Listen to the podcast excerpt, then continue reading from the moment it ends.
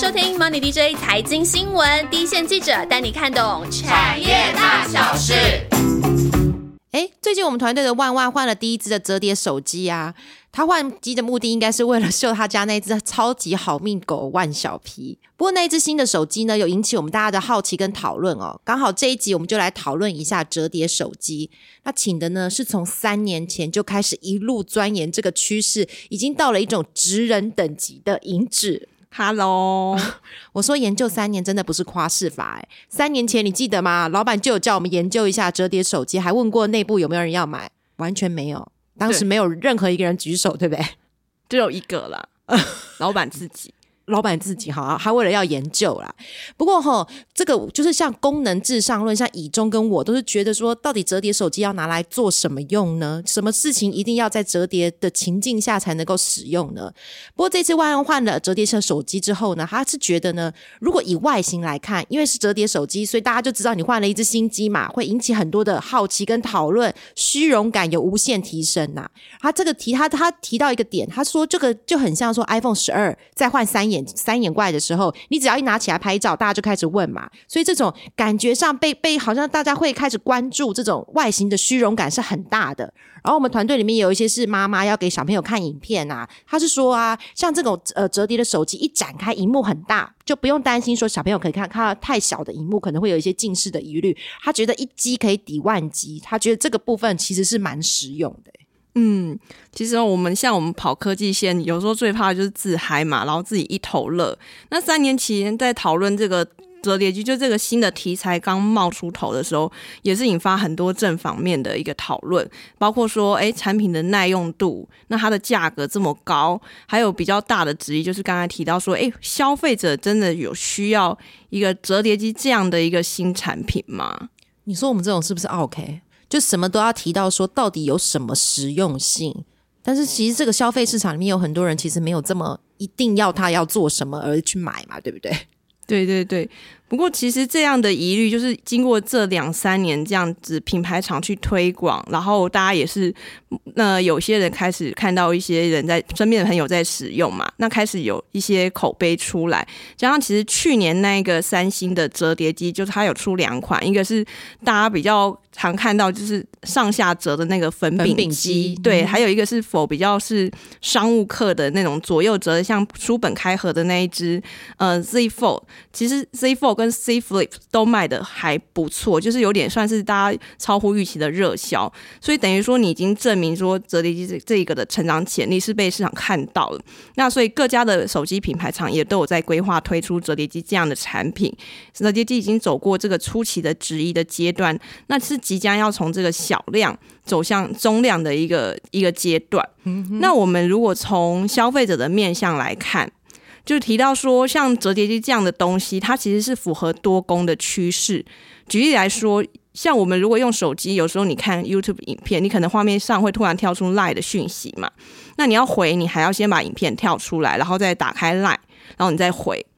那可是如果你有了折叠机的话，你可以比如说像那只三星的粉饼机，你可以把画面切割成上下屏嘛，你可以上面看影片。然后下面就是开 Live 的窗视窗，那你就可以哎一边看影片，可能一边跟朋友讨论说这影片有什么东西，或是回讯息，就不用另外跳出来。而且有时候你看一些影片，你有些资讯你可能想要马上查，你也可以在下面是开一个网页，就是用 Google 搜寻这样。你讲的这个点，居然意外的有有打中我。我觉得一直切框最大最大的风险就是错框。我最近啊才把一个就是我要回给编辑台的一个讯息，就不小心回到同业的媒体群组里面。就那同业一直亏我，哎，一直跟我说：“哦，我收到，我收到，超级糗。”所以这个错框如果可以减少这个错框的风险，用上下屏切割的方式，哎，我好像有一点点觉得有一点适合我这种笨人，真的。所以你就会觉得，哎，其实有些东西是你真的有去接触之后，你才突然发现说，你可能有这个需求。所以折叠机它是一个很新的产品，有时候初期的讨论当然会有很多声音，可是其实这都是很好的一个回馈。那刚刚有提到说折叠机它这个设计的优点就是直接直观性，我们就会觉得说荧幕可以更大嘛，嗯然后它又相对来说，因为它是用折起来这个方式，所以当你收合的时候，它是相对比较薄。那轻轻量这一块，他们其实也是尽量把它做再做的更轻量，所以相对。同尺寸的东西它是轻薄的。那又像阿万说的，就是其实手机这种消费性产品啊。外观外形是还是很重要的一块，就是在消费者选择买买新的手机的时候，其实外观是很重要的考量。那折叠机的的确是做到说有感有感的创新，让消费者觉得说这个是一个不无聊，然后与众不同的产品，拿出来可以炫耀一下。嗯，对，的确是这个的确是蛮重要的。那从技术面来看的话，其实刚刚也提到说折叠机也不是现在。才出来嘛，已经经过两三年的练兵，包括像面板的技术啊、良率还有成本，它都逐渐达到这个市市场可以接受的水准，成本有降下来了，然后零组件的供应也是逐渐在成熟。然后另外提到这个市场面的部分，就是像呃智慧型手机这个东西，其实之前几年它最高的年出货量全球大概是十五亿只啦，那这几年是大概都低于这边，所以等于说市场有一点点进入这个成熟的阶段，总量的变化不大。对，其实大家都觉得说大概就十五亿上下这样的是一个总总量，所以手机厂思考的其实不是说我再去增加。这个市场，因为其实你很难再大幅的扩充，你反而是去思考说如何去加速客户去太旧换新的需求。因为其实大家会觉得说，如果你手机的变化不大，我其实不用说我每年都换，或是我两年就换。有些人会觉得说，那我可以三年或四年，所以可能就十五亿只每年真的实际上发生的需求量又更少了。那大家会希望说。消费者还是每年换嘛，所以你要有一些东西让消费者觉得不一样。那在这个三星去年的折叠机卖的超乎预期的情况下的话，刚才就说就证明说这个折叠机它是有市场的。那手机又是一个非常竞争的地方，然后变化也很快，所以变得说其他的品牌厂也是不得不去跟进这样的趋势。所以除了像三星这样韩国的大厂之外，大陆有很多的品牌厂也开始积极的去进攻折叠这个商机，然后给大家一个大概。的概念就是折呃去呃全球的智慧型手机大概总量是十五亿只嘛，那折叠机去年的销量大概是六百到八百万只，今年是预估是有机会看一千八到两千万只，所以是一个进入比较高速成长的阶段。刚银子讲到，真的是一个点哈。如果说每一代的呃，就是它如果在外形上面有太大的改变，然后里面的硬体或软体小幅的升级的话，其实多数的消费者可能会跟我一样，就会觉得说堪用。你可能本来是一年两年就换一次，你现在可能会拉到三年，可能才换一次，整个太换的需求就变得很少。这个是手机厂最不乐乐见的。那你刚刚提到说折叠机今年两千万只，可能占整体的手机其实还不大。不过从这个趋势来看，哈，去年三星。集出了一个蛮漂亮，打出了一个蛮漂亮的安打，算是折叠机的第一个起点。那今年今年的总量会在三级跳。不过回到手机来看，它如果从平面变成一个折叠的，它有哪些的零组件需要对应对的有一些改变呢？手机其实要做到折叠，其实最有感的当然就是这个面板的变化了。所以对于这种可挠式面板，就是这种软的面板，它的需求会大幅的增加。然后还有另外一块最。额外新增的关键零组件就是轴承。轴承这个东西我蛮常听到，它最主要的功能性是什么？嗯，其实轴承这个东西，我真的就是还蛮常在日常看到。轴承就是你可以顾名思义，它就是 你你刚刚讲轴承，我很想放一些音乐，噔噔噔噔噔噔，说文解字。轴轴就是旋转嘛，轴心有一个中间有一个旋转轴。那承就是有一个支撑的概念嘛，等于说我用一些零组件去支撑这个有旋转功能的转轴，然后让。这个东西可以达到旋转的功能，那门就是啊，就是看门跟墙壁是不是中间有一个那个金属的那个构件把它接在一起，它所以门才能开开关关。对，然后以科技业来说，我们最常。见到的应用就是笔电，虽然你是看不到那个里面的轴承，可是你开关开关，你其实每天都会用到轴承。那台湾的轴承其实就理所当然是跟着这个笔电产业一起起来，因为台湾其实在笔电这块是很强的。然后轴承这几年其实也是面临到一些挑战，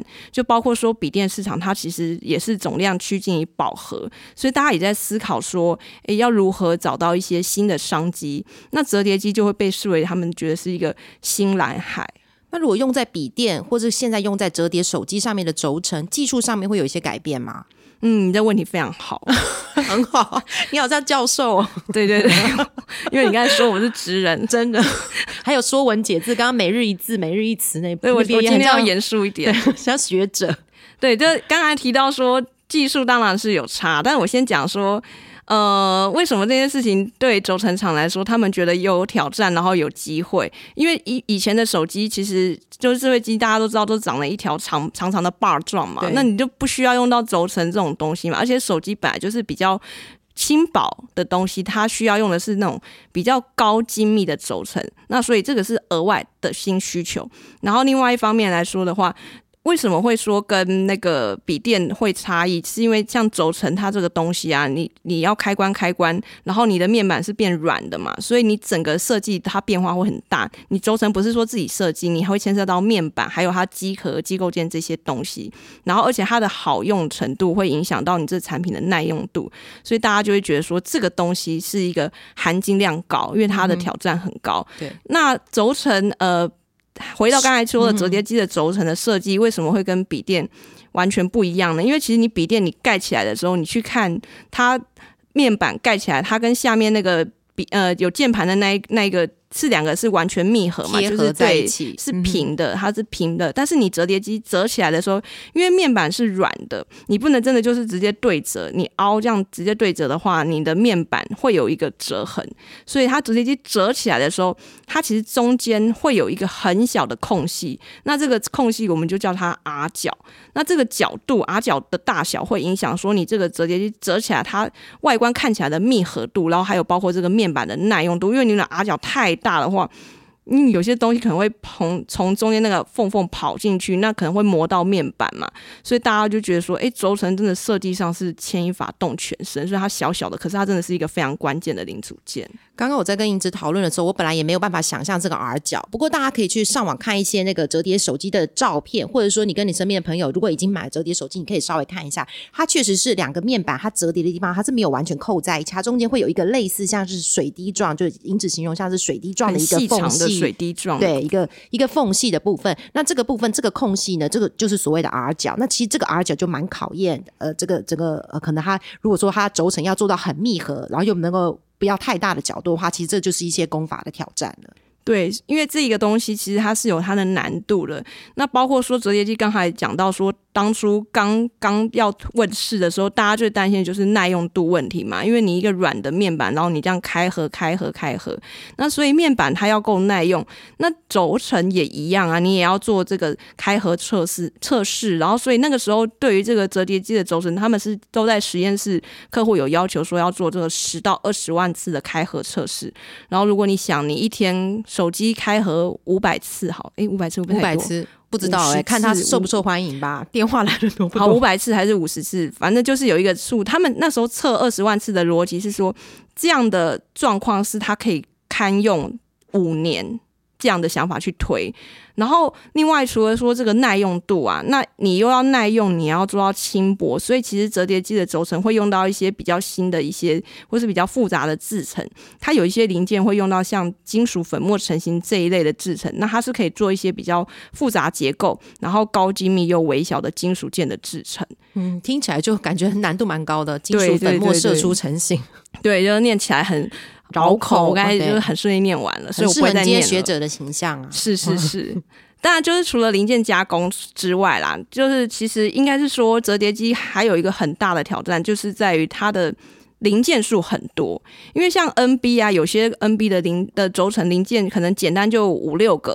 可是。呃，举例来说，呃，如果比如说我们有三个零件要构在一起，好，就 A、B、C。那如果我三个零件各自生产的良率是九成，那你就算算看，九成九成九，那它最后这个零件出来的最终良率产出良率就只剩七成嘛？对。那轴承就是手机呃折叠机这个轴承它的零件数有多少呢？我们举那个华为就大陆手机厂华为，它之前出的那一款折叠机 Mate Ten 来举例，它的轴承的零件数是超过一百个。然后多 对，所以你要想哦，它要每一个零件的良率都高，它整体的良率才会达到一个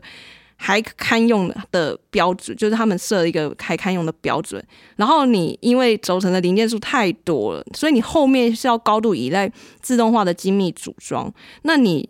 精你要做到精密组装，等于说就是我每个一百个零件也都是要组装的那个位置是很到位，所以它整个生产的复杂度啊，你库存管理啊，整个都非常的复杂。所以大家就说这个轴承其实单价当初那么当初初期它的单价很高是有原因，因为其实你的耗损的不良品很高。耗损的不良品其实就是厂商的成本，对，就是它如果良率良率越低的话，其实它的毛利率不可能多高，就算单价多好。然后提到一百个零件的话，它其实就有点是攻占的概念，你一想就知道那个哇轴承那个攻占会有多么的雄伟哦。不过不过我光光想，我看一个手机的轴承没有多大吧，它上面要放一百个零件，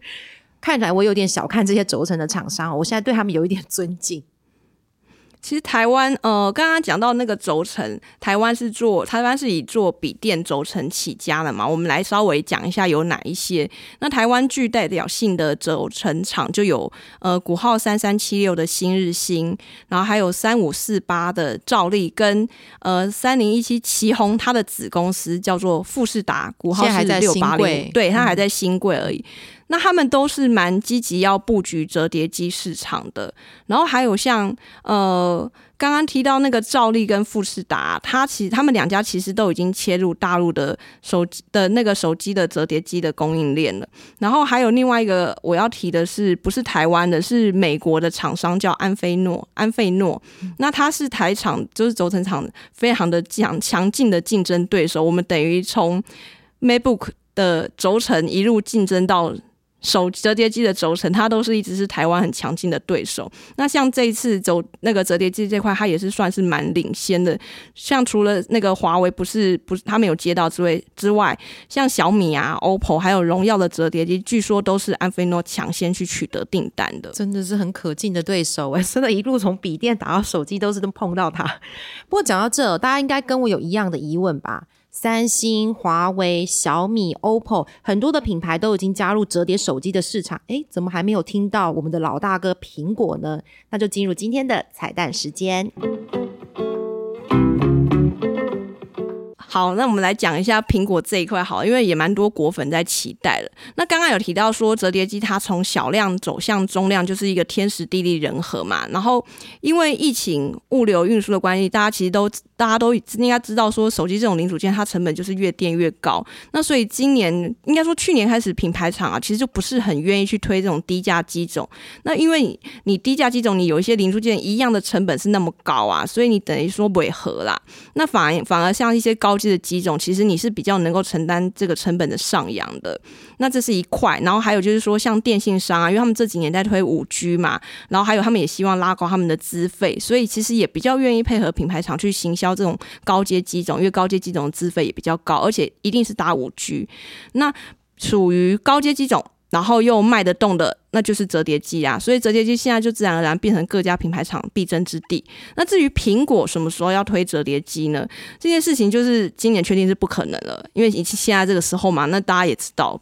苹果不可能现在才定。那最快，所以合理说就是明年，可是目前也是不能确定明年会不会推出。因为其实苹果它是一直有在布局折叠机，它布局的时间也不会太晚，它的专利一直都有看到说有这种折叠的相关的装置，不过还是卡在说像比如说面板啊、零组件它的技术成熟度啊，然后量产的规模啊，还有实际上它可以供货的状况等等等。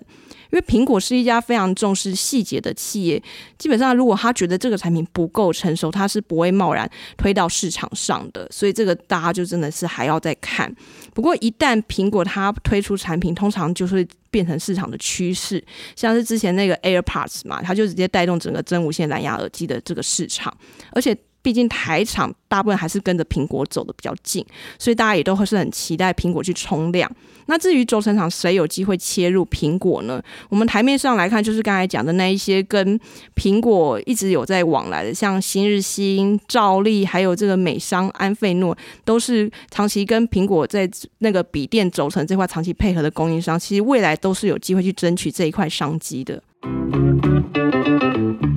听完银子说之后，哈，所以苹果呢最快可能明年或者是后续，它其实在折叠手机上面还是陆续有规划。不过它有还欠了一点东风，就是它还希望整个呃整个供应链的技术更的更为成熟。不过如果苹果加入之后呢，折叠机的市场看起来会是一个完全不同的气象。不过你刚刚提到的刚刚提到的这个轴承的厂商哦，我去看了一下，去年这些厂商虽然折叠机开始有量有营收了，不过获利差距蛮大的耶。对，因为说这样应该这样讲啊，就是轴承厂他们各自在那个折叠机的订单取得上，其实是有一些不同的状况。那刚刚有提到说苹果还没推折叠机嘛，所以大家都还没有这一块。那三星的话，三星其实它的折叠机又主要是采用韩国当地的供应链，所以台厂目前也都没有吃，比较没有吃到。那目前台厂就是主要是承接入系的品牌厂的订单。然后刚才提到的那个旗宏，它下面旗下那个子公司富士达，它就是那一家大陆的折叠机的。厂商的主要的轴承供应商，它算是比较早切入折叠机供应链的概念股啦。那它最近看起来也有公告说，它要因应上市规划要办理现增，所以市场也是在关注它后续要 IPO 的进度。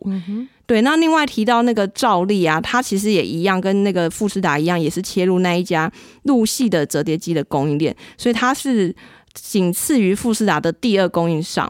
可是它去年就是有受到原物料大涨，它原本的既有的产品其实是它的毛利率是比较不好的，加上其实折叠机刚好提到说轴承真的是一开始真的无敌难做，所以它初期的量产的良率很悲剧，就是还需要提升。我看财报有一点悲剧，对对，就是它以前可能获利是六七块，去年大概就是砍半以上，对对，所以获利是蛮惨淡的去年。但是因为它随着它这个良率会改善嘛，你随着时间走，它还是会拉上来。再加上说，呃，折叠机的订单其实持续成长的，所以其实市场是蛮看好它今年的营运会有比较大幅的改善空间。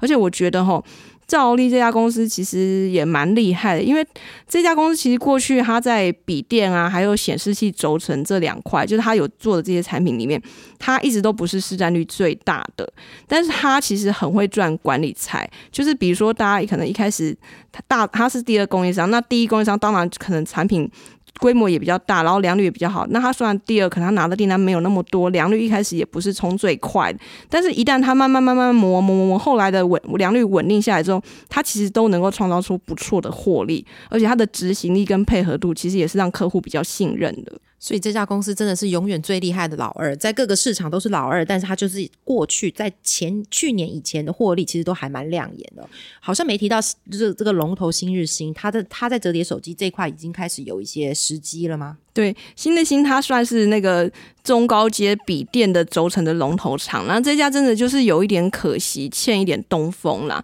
它其实新日新算是很早很早，就是算领先同业，它就已经先配合韩国这些大厂啊，然后面板厂去开发这个折叠概念的产品，就是有在做一些研发。然后大家也是觉得说，公认它其实在技术上还有量产规模上都是非常的顶尖，所以大家一开始在讲折叠机这个题材的时候，都觉得哎，新日新接单的机会很大啊。可是它到现在还没接到订单，就是没有领先取得订单，始终是最佳的参赛者，但最后还没有还没有得得标啦。所以产业就是这么有趣，这么妙。那。一方面呢，就是刚刚提到说，其实韩国厂商它初期的政策是先用韩国当地的供应链嘛，所以新兴这一块就是还要再等。